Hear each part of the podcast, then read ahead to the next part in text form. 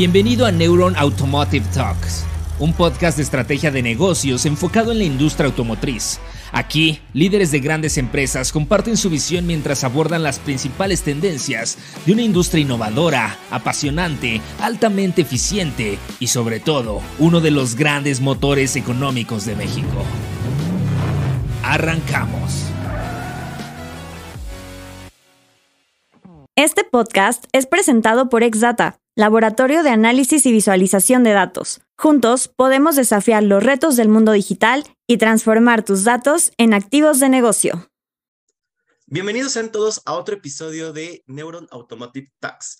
A continuación tendremos una entrevista muy importante y relevante con Luisa Fernanda, quien es presidente y fundadora de la organización americana Mujeres Líderes Mantenimiento Automotriz One 21 quien promueve activamente la inclusión de la mujer en la industria automotriz, además de trabajar activamente con los objetivos de desarrollo sostenible.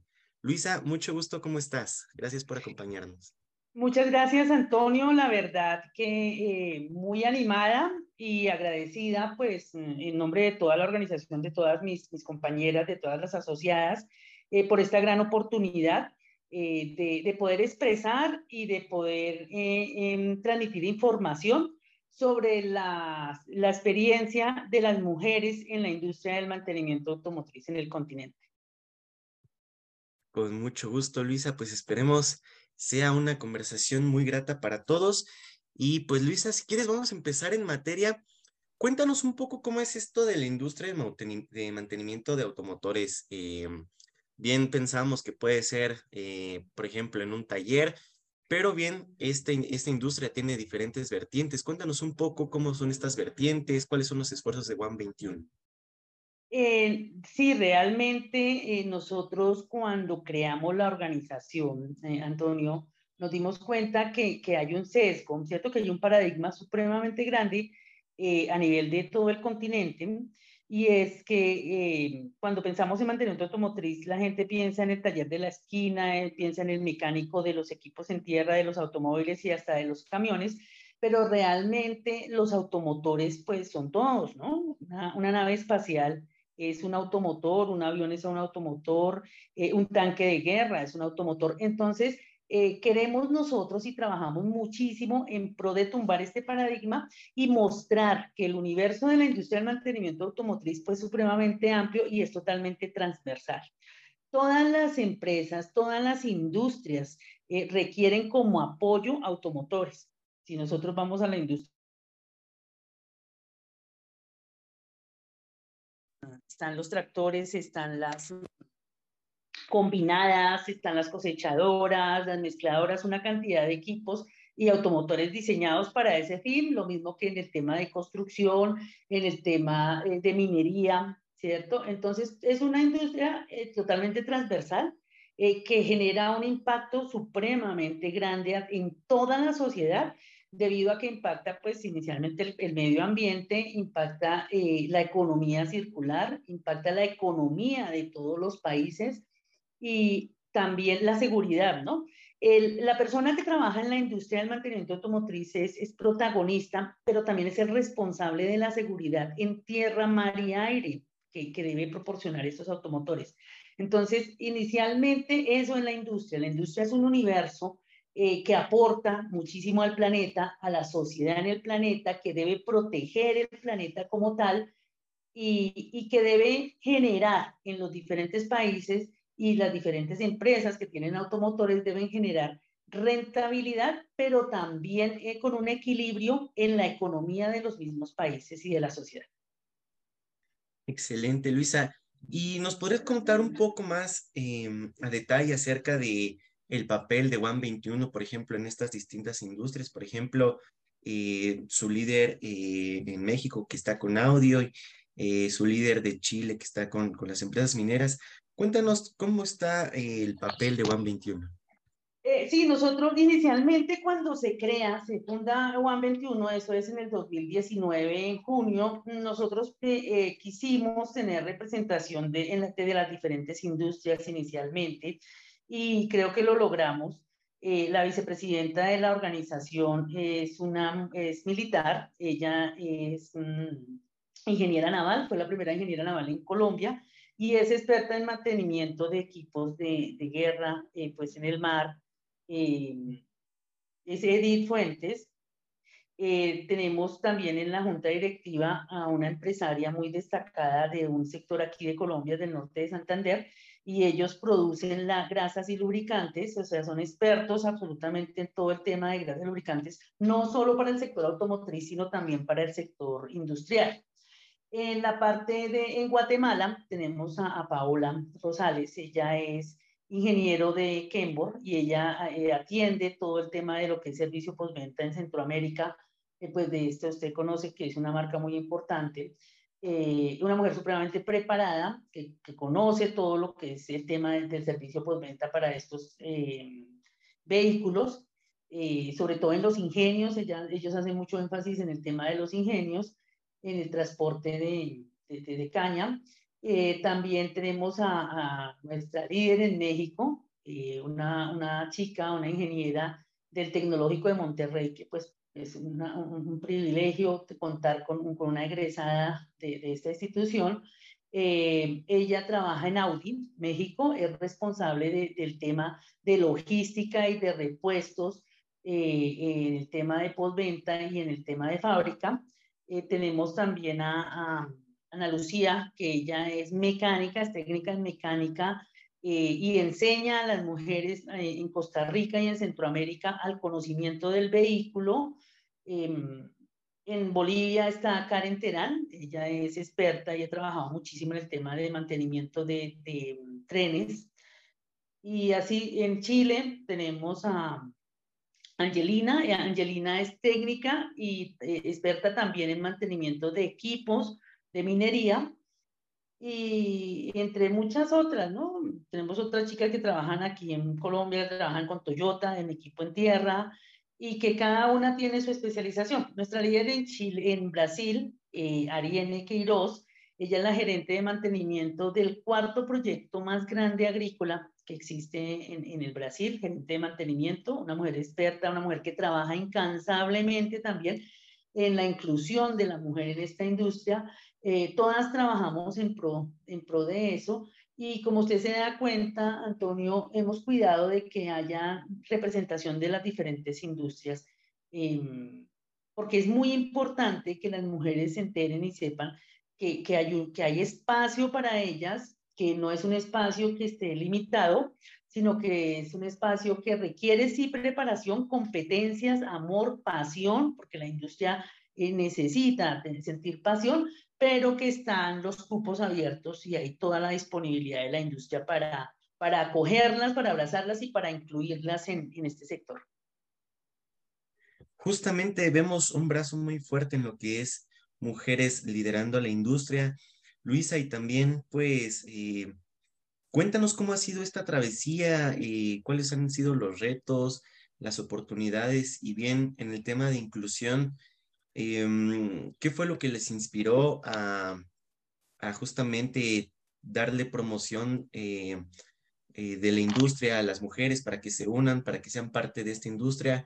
Cuéntanos un poco cómo ha sido esta trayectoria, Luisa eh, la verdad, y, dice, bueno, yo, yo cumplí, cuando, cuando, creé, cuando se creó la organización, cumplí 40 años de experiencia, Antonio, en, en mantenimiento automotriz. Eh, tuve la, la, fortuna, sin saberlo, en ese tiempo no había redes sociales, no había eh, equidad de género, no había eh, derechos humanos, o sea, estoy hablándole del siglo pasado, estoy hablando de los años 70. Eh, inicié, eh, me gustó mucho, sentí pasión por la industria, por el mantenimiento automotriz. Ingresé a un instituto en, en Colombia que es el SENA. Allí me abrieron las puertas, en, ningún momento me dijeron no. Eh, comienza, comienzo a descubrir realmente esta, este, este universo, que es un universo, y tuve la oportunidad de trabajar durante 40 años en diferentes empresas, en diferentes... Eh, áreas, estuve en la empresa agrícola, estuve en la empresa logística, estuve en equipo en tierra, estuve en la embajada americana, eh, transporte público, eh, minería, eh, militar. Yo terminé eh, el, el, técnico en mecánica automotriz, terminé el bachillerato que se llama aquí en Colombia y luego estuve eh, ingresé al Ejército Nacional de Colombia en 1983, siendo del primer curso. Allí me escalafoné en transportes y a los 20 años era jefe de mantenimiento del parque automotor del Comando General de las Fuerzas Militares. Eh, inicié una carrera extraordinaria, luego estuve en el Cerrejón. Em, lógicamente eh, no fue fácil, no le voy a decir que pues estaba todo, muy fácil, pero, pero tampoco fue imposible, Antonio el poder estar, ser la primera mujer en el Cerrejón, eh, de estar eh, eh, comandando pues un equipo de, de, ingenieros y de técnicos en mantenimiento de equipos de explotación de carbón, el estar también liderando un equipo de técnicos en, el mantenimiento del parque automotor del Comando General, estar como ingeniero en Mercedes-Benz, estar como gerente de soporte de equipo en tierra para la Embajada Americana, en Transmilenio he sido la única mujer gerente de mantenimiento de, Transmilenio, que es el transporte masivo grande aquí en Bogotá, y del mío, que es el de Cali, otra segunda eh, ciudad importante en Bogotá. Hasta el 2022 he sido la, la única gerente de mantenimiento. Entonces, toda esta experiencia uno dice, tengo que transmitirla y, y, pues como cuando comienza a implementarse y a escuchar de los objetivos de desarrollo sostenible, que entre ellos está el número 5, que es precisamente la equidad de género, que pienso que a veces pensamos un poquito distorsionada la equidad de género, eh, queremos eh, eh, inclinar la balanza hacia las mujeres y se no, se llama equidad, entonces es igualdad, y no solo para el género femenino, sino para todos los géneros. entonces, dimos, empecé a investigar, realmente me llevo dos, tres años investigando y viendo que los porcentajes eran mínimos y que no hay mediciones exactas de la participación de la mujer en esta industria. Pero definitivamente a través de LinkedIn empezamos a conectarnos y, empezamos a encontrar estos, estos liderazgos eh, y nos fuimos agrupando y pues hoy en día trabajamos en pro de, que la mujer participe de las competencias eh, con, con unos liderazgos extraordinarios. Yo realmente respeto y admiro muchísimo a mis compañeras en cada una, se nota la pasión, las ganas, eh, el, el, estamos unidas a, un cambio, ¿cierto? El lema de la organización es em, la pasión cambia el mundo haciendo lo correcto, no lo conveniente. Y adoptamos eh, a partir del 20 de, de, noviembre del 2020, nosotros pertenecemos al Pacto Global, estamos adheridas al Pacto Global y adoptamos siete objetivos de desarrollo sostenible que trabajamos en los diferentes proyectos que, que manejamos, principalmente en orientación vocacional en, en los colegios de, de, diferentes países. Tenemos alianzas con empresas muy grandes, competentes, que nos han permitido llegar a, a niños y a jovencitas y a, a, adolescentes, a mostrarles la industria. También hacemos eh, eh, gestión de, de, de asesoría y consultoría en mantenimiento mantenimiento automotriz a grandes flotas y lógicamente en la participación de la mujer, ¿no? De la participación en, en mostrar de verdad la diversidad y todo lo que se puede hacer en esta industria eh, para que la mujer tenga más participación y, y, logremos un cambio, ¿cierto? Logremos tumbar esos paradigmas de los cuales le hablaba. Eh, e, es importante porque, porque si nosotros miramos las cifras, de accidentalidad y de, de, vehículos varados de los equipos en tierra versus las cifras de, de, de, los vehículos en mar y en aire, pues es una gran diferencia, pero es precisamente ¿por qué? Porque, porque se, se desmembró realmente el tema del mantenimiento automotriz y, y si tuviéramos, si manejáramos las mismas cifras, yo estoy segura de que, de que la gente no se subiría a un avión o, o que no, no abordaría un barco si, si manejáramos las mismas cifras. Entonces, llevar nuevamente la responsabilidad, ¿cierto?, del mantenimiento a los equipos en tierra.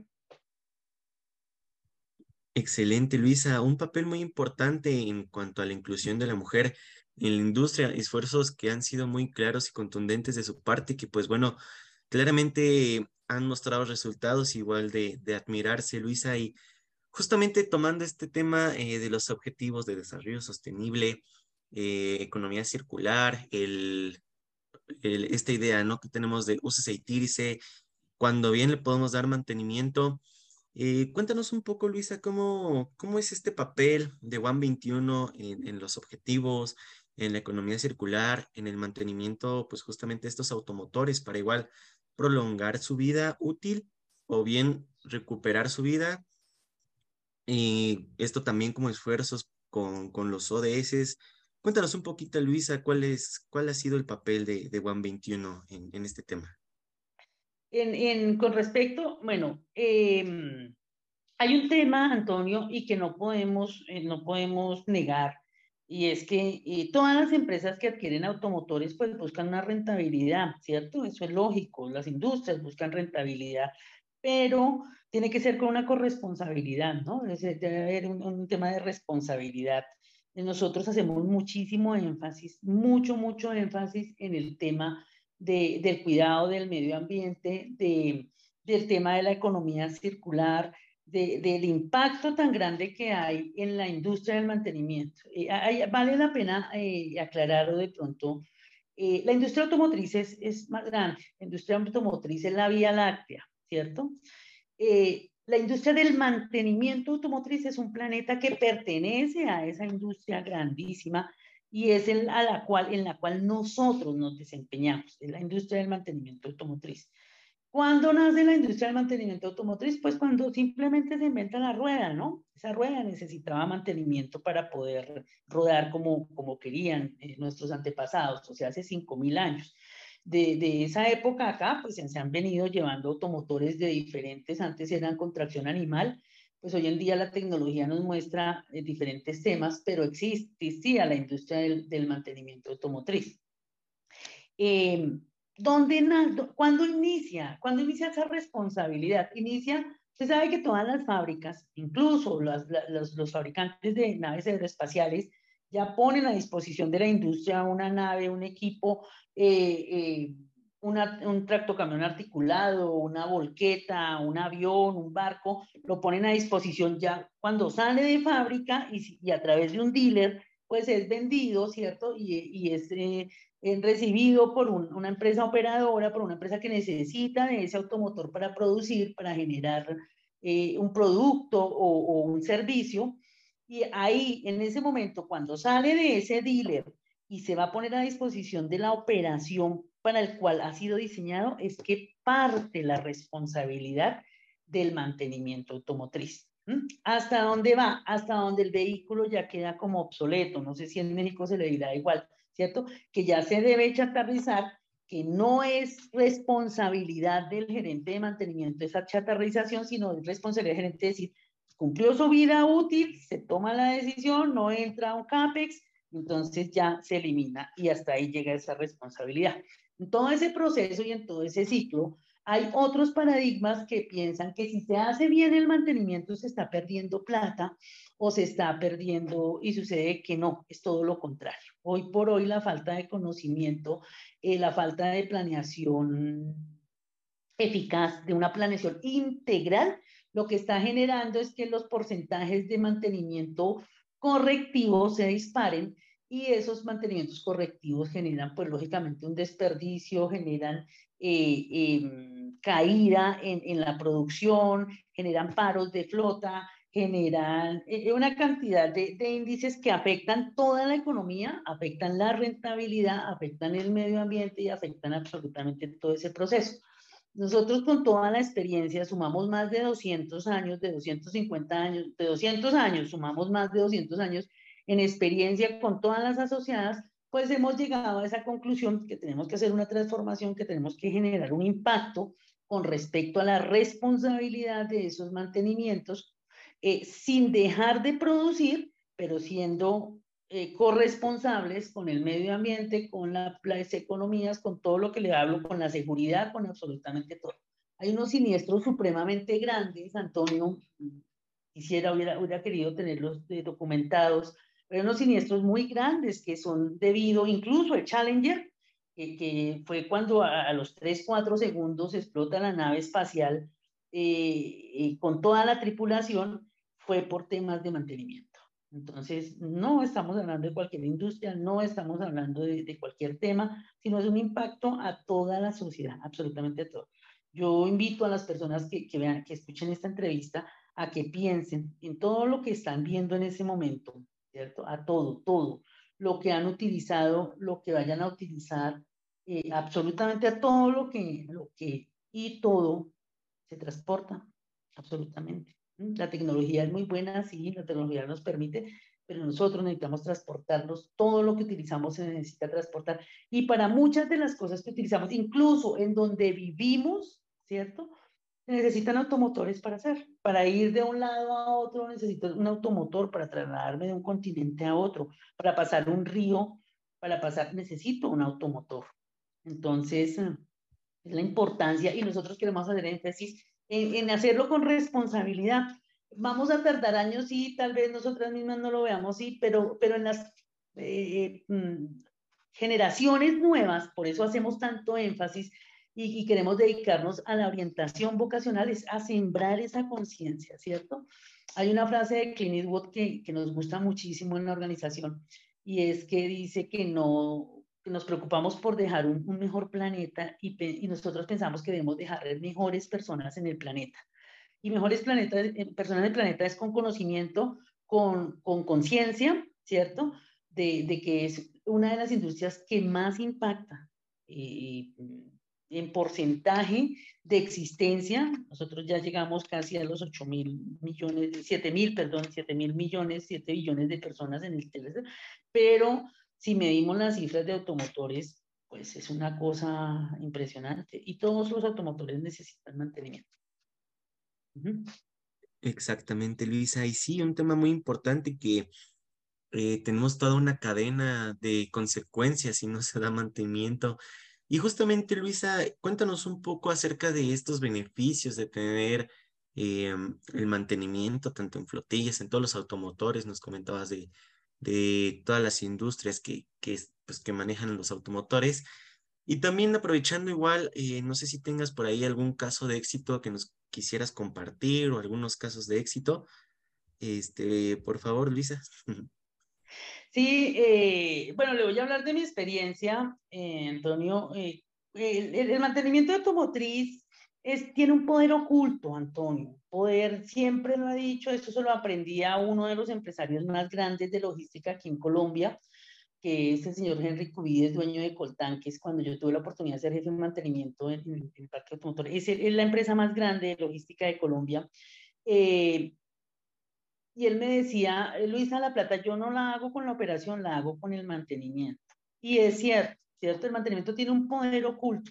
Usted puede tener muchísima carga, muchísimos clientes en operación de logística, mucho, pero si usted no cuida su mantenimiento, pues los, los costos ¿cierto? Eh, la vara de los vehículos, eh, la confiabilidad, la disponibilidad, todo esto le va a afectar su rentabilidad y es cierto. Entonces es un error eh, grande cuando pensamos que haciendo lo correctivo nos va, va, a beneficiar una flota o va a beneficiar un servicio o algo. Hay que pensar muchísimo también a los gerentes de mantenimiento, a los gestores de mantenimiento, Mm, el consejo que les podemos dar desde la organización es que conozcan la operación, ¿cierto? O sea, eh, toda la vida yo he escuchado que la pelea es entre operaciones y mantenimiento y esto es absurdo, porque siempre la operación va a ser un cliente de mantenimiento y yo no puedo pelear, no podemos pelear con nuestro cliente.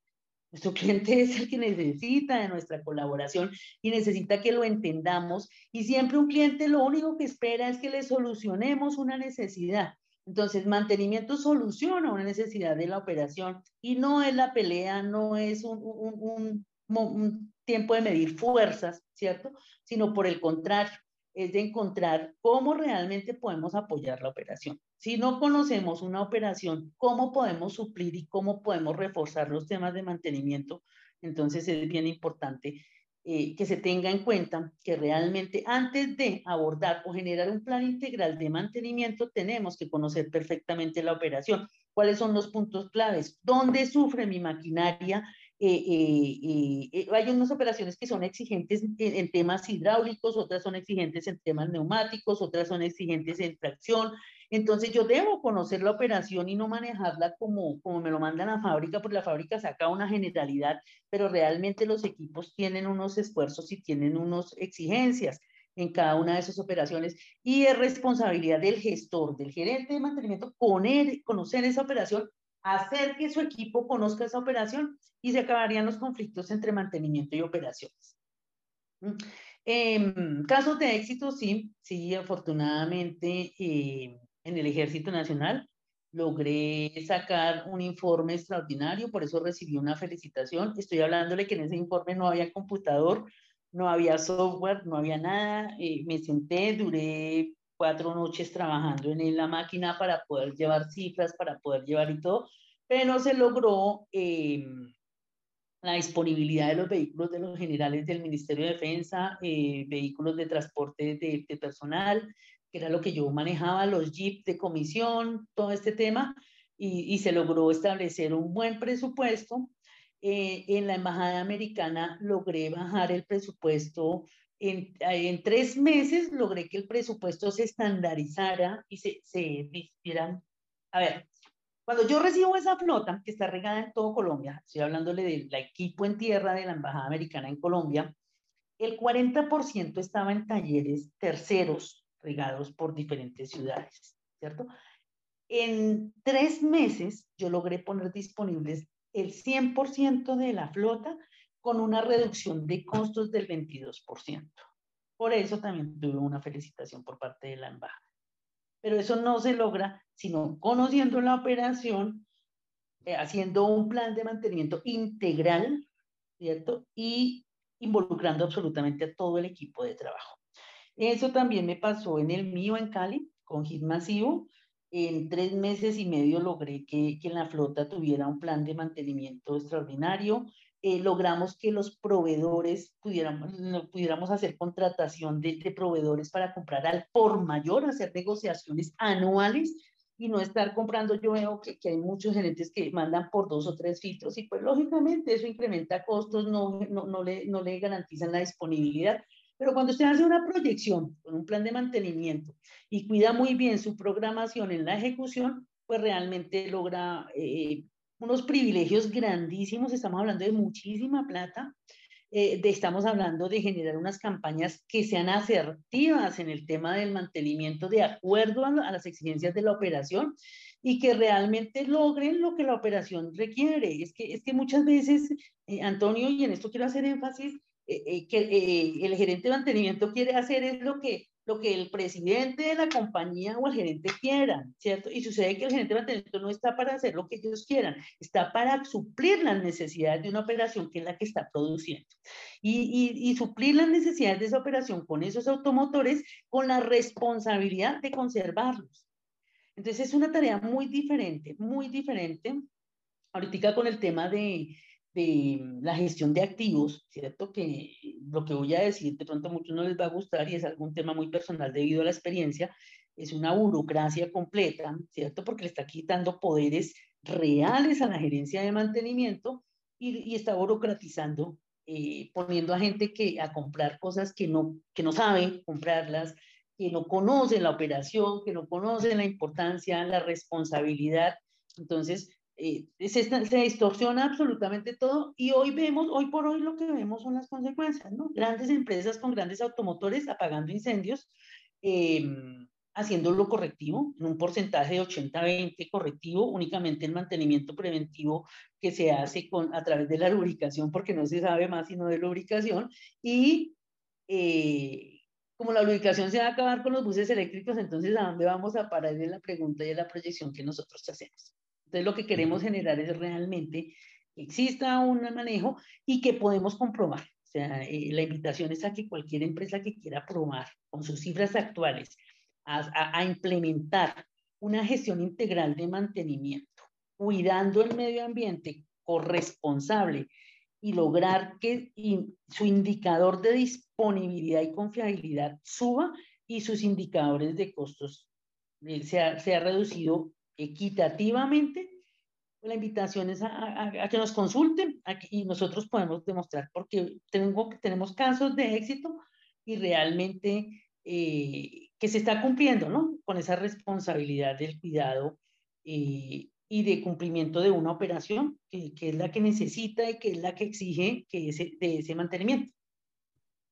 Justamente, Luisa, para aquellos eh, pues directores, gerentes de mantenimiento que nos estén escuchando y que quieran conocer un poco más eh, acerca de este acercamiento con, con One 21, con estos planes para el mantenimiento, ¿cuál es el portafolio de soluciones o bien cómo pueden hacer este acercamiento con ustedes para eh, que, que, ustedes les den la asesoría, les hagan los planes. cuéntanos, ¿cómo, cómo es este proceso? O sea, nosotros nos pueden contactar a través del correo coordinación arroba 21co ¿cierto? O a mi correo que es fernanda.valderrama arroba 21co eh, allí podemos hacer un acercamiento inicial. Eh, vuelvo a lo más importante para nosotros antes de, vender una asesoría o de transmitir es conocer una operación, ¿cierto? Y con respecto a esa operación ya se van generando compromisos y, y podemos decir, bueno, miren, en tanto tiempo podemos garantizar es que implementando esta gestión se pueden lograr estos objetivos, estos porcentajes, estas mediciones y estos logros eh, con respecto a, a, esas, a esos procesos. Lo que sí garantizamos es que es un cambio de política, es un cambio de cultura, es un cambio que integra los objetivos de desarrollo sostenible, donde no solo vamos a apretar una tuerca, sino que lo vamos a hacer con responsabilidad. Y que se integra dentro de las empresas del tema de la educación de calidad, porque vamos a aprender con calidad, ¿cierto? Se va, se va a hacer un trabajo decente y un crecimiento económico, pero con conciencia vamos a hacer, implementar el tema de la equidad de género, a través de competencias, no de cuotas. Nosotros nunca hemos estado eh, de acuerdo en que en una empresa digan, bueno, entonces ahora 50-50. No, nosotros como mujeres tenemos que prepararnos y ser competentes y entrar a esa competencia al mercado, ¿cierto?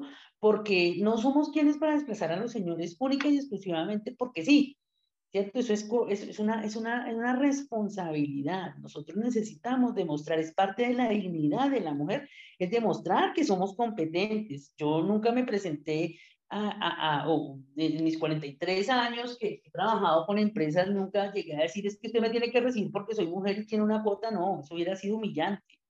No, yo, yo me presentaba como competencia. Entre otras cosas, le quiero comentar algo, Antonio. Cuando yo me presenté a la Embajada Americana, en Colombia se presentaron 65 ingenieros. Yo era, bueno, 64 ingenieros y yo era la única mujer. Ese proceso duró cinco meses y medio y me saqué el primer puesto, pero por competencias, por competencias. Eso se llama dignidad y eso se llama equidad de género. Entonces, es un mensaje también, nosotros no pretendemos desplazar por el hecho de ser mujeres, no. Queremos entrar al mercado a competir, ¿cierto? Como con todos los derechos que debemos tener iguales y demostrar que somos competentes en una industria que es fabulosa y que, que cuando uno tiene pasión por ella, pues es, es un paraíso. Muy interesante y muy importante el mensaje, Luisa, que, que nos estás compartiendo, porque sí, justamente ante un mercado competitivo, pues es, es pertinente tener las, las competencias. Y Luisa, también de admirar mucho eh, toda, toda la, la, trayectoria que han tenido. Y igual un poquito ya, eh, para ir cerrando, Luisa, cuéntanos eh, cuál es su perspectiva para el mercado en los próximos años? ¿Cuáles son los planes de One 21? ¿Qué nos espera? ¿Qué es lo que viene? Bueno, eh, en este momento, eh, primero por la pandemia, eh, pues quedaron unos rezagos, ¿no? Quedaron unas, unas consecuencias, quedaron unas circunstancias pues tremendas. por otro lado, que afectaron la industria del mantenimiento, que afectan esas grandes flotas, que afectan esos equipos, aunque no lo queramos, eh, eh, está así. Por otro lado, Antonio, tenemos una crisis a nivel mundial, ¿cierto? Y de la cual no le estamos poniendo mucho cuidado, y es que eh, hay una escasez de operadores, o sea, de, de, de, personas con la capacidad de manejar estos vehículos, de manejar esta maquinaria, y debido a las redes sociales y a que pues los niños se les, está, se les entrega primero un celular y se les enseña a ser influencers, pero no se les enseña a desarrollar su real pasión por la vida y por, una industria, entonces vamos a encontrarnos en una crisis y en una escasez de operadores y de técnicos para esos automotores. Eh, si bien es cierto, la tecnología está avanzando en hacer autónomos, ¿cierto? Que se manejen, pero pues estamos todavía años luz y de que las empresas medianas y las pymes y las empresas que tengan la capacidad de adquirir esos automotores, entonces debemos empezar a generar semilleros. La invitación a las grandes empresas, medianas y pequeñas empresas a que aporten y a que nos unamos, ¿cierto? Como dice el Objetivo de Desarrollo Sostenible número 17, generemos alianzas.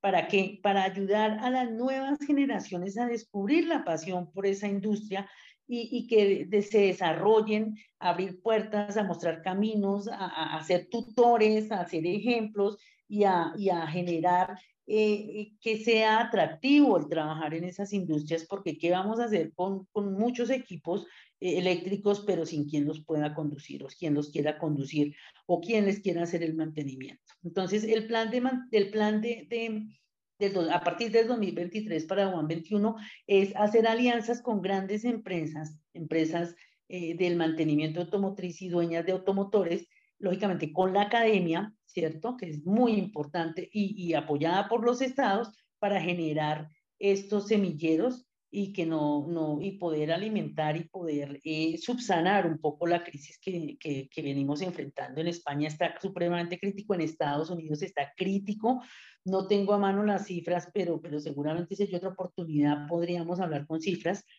y hay que generar, hay que generar la pasión en, los estudiantes. Nosotros hacemos eh, con niños de enseñanza media, niños entre los 13 años hasta los 17, 18 años, les estamos mostrando la industria para que estos niños tomen la decisión bien de ingresar a la, a la universidad o de hacer un curso técnico o de querer eh, mirar si, si quieren ser operadores de esos equipos porque la crisis está palpable y, no le estamos poniendo tanto cuidado, estamos esperando a que avance, a que se paralicen, a que se paralicen obras, a que se paralice cantidad de cosas. Entonces es responsabilidad. Eh, como le decía, tumbar los paradigmas, ¿cierto? A, nivel, a todo nivel, a nivel de empresa, a nivel de Estado, a nivel de, de academia, de que la industria del mantenimiento automotriz no es el taller de la esquina, somos protagonistas con un poder oculto extraordinario y con un alto impacto en todo el planeta y a toda la sociedad. Y lógicamente también generar la conciencia de que el mantenimiento automotriz es uno solo. O sea, eh, le ponen cantidad de nombres para vender certificaciones, pero realmente el mantenimiento es un mantenimiento integral, el, el automotriz, ¿no? No hablo del industrial. Es un mantenimiento integral que siendo responsables vamos a obtener mejores resultados en, el tema de rentabilidad, en el tema de economía hacia los países, en el tema de producción, en el tema de seguridad, es más rentable que, lo que, que el caos que estamos viviendo hoy en día, que es todo absolutamente correctivo, generando desechos, perdiendo plata, incumpliendo con contratos, y, y, eso es lo que vemos en el día a día de, de las grandes empresas con grandes parques automotores. Muy interesante, Luisa. Y también antes de despedirnos y aprovechando el tema de, de los autos eléctricos, ¿cómo, ¿tú cómo ves esta industria? ¿Cómo puedes ver la participación de One 21 en, en esta industria de los eléctricos? Eh, ¿Qué oportunidades hay en el mantenimiento? Eh, ¿Cuál ha sido su lectura de esto? Pues el auge está iniciando, ¿no? Bogotá es una de las ciudades con más participación pero pues Antonio, no podemos eh, eh, decirnos o tapar el sol con un dedo, ¿cierto? Eh, las empresas están generando automotores, sí, efectivamente, pero las la infraestructura está muy atrasada, ¿cierto? son equipos que, que, salen con un peso más alto que el diésel, ¿cierto? El peso, entonces las vías las, se están deteriorando.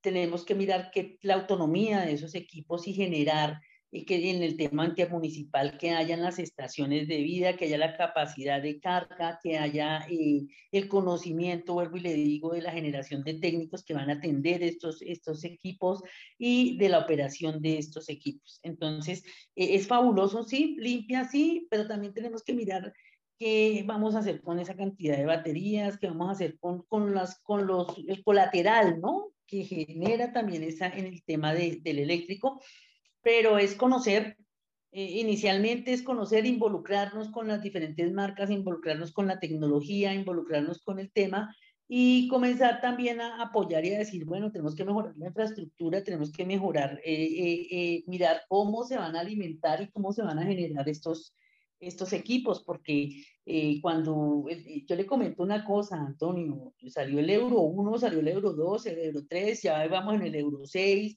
eh, vi unos estudios de Volvo con respecto y de Scania, donde hacían la comparación del de Euro 6, creo, Euro 5, Euro 6, eh, diésel con el tema del gas y, y, eran muy parejos. pero, pero es que los ingenieros que, que, europeos, los ingenieros asiáticos, los ingenieros norteamericanos que diseñan estos equipos tardan 20 años, 10 años en, en, hacerlos bien y cuando nos los entregan a nosotros, nosotros no tenemos esa responsabilidad de hacer un buen mantenimiento y conservar esos estándares de, de, de, de con la tecnología y con las cosas, ¿cierto? Y se van deteriorando, entonces resultan los equipos más sofisticados, pero pues usted les mete el filtro más barato al filtro que no tiene absolutamente, y, y genera, y se generan esos prototipos He visto fábricas, he, he trabajado, trabajé muy de la mano con Volvo, trabajé muy de la mano con Scania, con Mercedes-Benz, y, y, veía cómo sufrían las fábricas y decían, pero es que ustedes no están haciendo el mantenimiento adecuado, y eso es cierto. Entonces hay que hacer un énfasis en la industria del mantenimiento automotriz, del mantenimiento, a que nosotros levantemos los estándares, de verdad levantemos los estándares, es una industria que, que tiene que aportarle mucho a la humanidad y eso es, es supremamente importante. Y pues tenemos que ahorita aprovechar el tema eléctrico y hacerlo de verdad con, con responsabilidad, ¿no? Exactamente, un mensaje muy importante, Luisa. Y pues no me queda más que agradecerte por tu espacio, por tu tiempo y también una trayectoria muy admirable y la que has tenido, Luisa, y pues toda la organización de One 21. Igual agradecerles y pues igual una invitación a todos, a todo el foro que nos está escuchando, que se acerquen con Luisa, con el equipo de One 21, para que pues le puedan sacar el mejor provecho a su flotilla de automotores. Y Luisa, muchísimas gracias. Muchísimas gracias, de verdad. Eh, Antonio, gracias a todo su equipo de trabajo. Eh, esta es una excelente oportunidad. Espero que, nos contacten. Esperamos lograr más alianzas a través de esta, de esta mm, entrevista, ¿cierto? Eh, con el único fin de, de, un mundo mejor y dejar mejores personas en el mundo y de exaltar. Eh, somos muchos, muchos, muchos en el planeta que, que vivimos de, de, la industria, en la industria y vivimos de la industria del mantenimiento automotriz. Y qué bueno que todos tomáramos conciencia para lograr y generar un cambio eh, que ya no lo vamos a poder cumplir en el 2030, es imposible, pero, pero, no es, pero, pero debemos seguir trabajando. Muchísimas gracias de verdad. Eh, les deseo una excelente tarde y un cordial saludo desde Colombia para todos. Muchísimas gracias, Luisa. Gracias por acompañarnos a un episodio más de Neuron Business Talks. Sigue la conversación en vivo en nuestros foros de negocios del sector automotriz, minero, energético, tecnología y petróleo. También te invitamos a seguirnos en nuestra página neuronbusinessgroup.com, nuestras redes sociales y suscríbete a nuestro newsletter, donde recibirás información de primera mano sobre nuestras entrevistas y eventos exclusivos de la comunidad de Neuron Business Media.